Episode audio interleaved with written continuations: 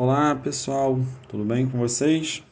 Eu sou o professor Carlos Eduardo Viana, sou professor de Educação Física da Secretaria Estadual de Educação do Estado do Rio de Janeiro.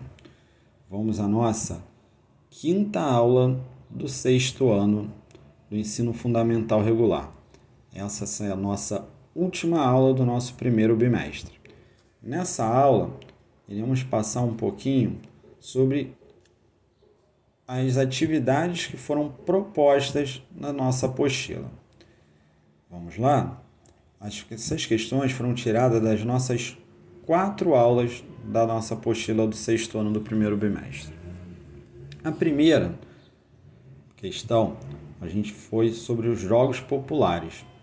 Aparece uma imagem que vemos uma criança distraída e aí a gente pergunta que ela está brincando e essa brincadeira que ela está fazendo é uma das dificuldades para a sobrevivência dos jogos populares. E aí a gente quer saber que brincadeira é essa? O que, que ele está fazendo ali, essa criança, na imagem que vai aparecer para vocês na apostila? Qual é essa atividade que hoje é um dos maiores problemas para a prática dos jogos populares? Na nossa segunda questão, a gente estava falando sobre esportes de tabuleiro.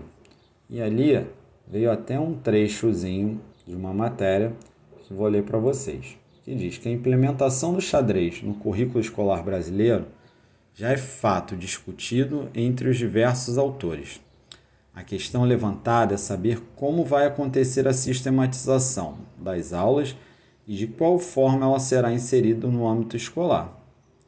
Então, ela está comentando sobre a utilização do xadrez nas escolas, sobre o benefício que teria, como isso seria feito.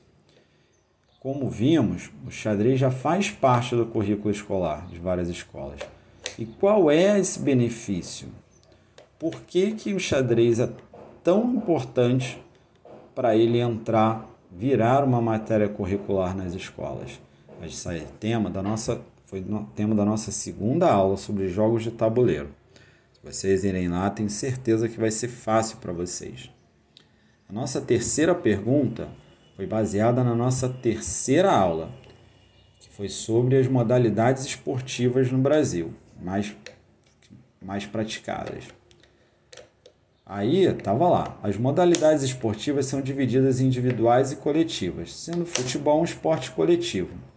Baseado nessa afirmação, podemos dizer que então, é só a gente lá dar uma olhadinha lá na nossa terceira aula sobre o que foi o futebol, sobre como a gente falou também na nossa quarta aula sobre habilidades técnicas e táticas.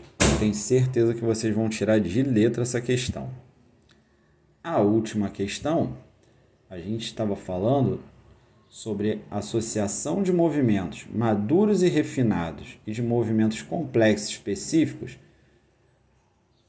adaptados para as exigências específicas de uma atividade recreativa no dia a dia ou uma prática esportiva é a definição de qual habilidade. Isso é lá na nossa aula 4. A gente falou sobre habilidades técnicas e táticas.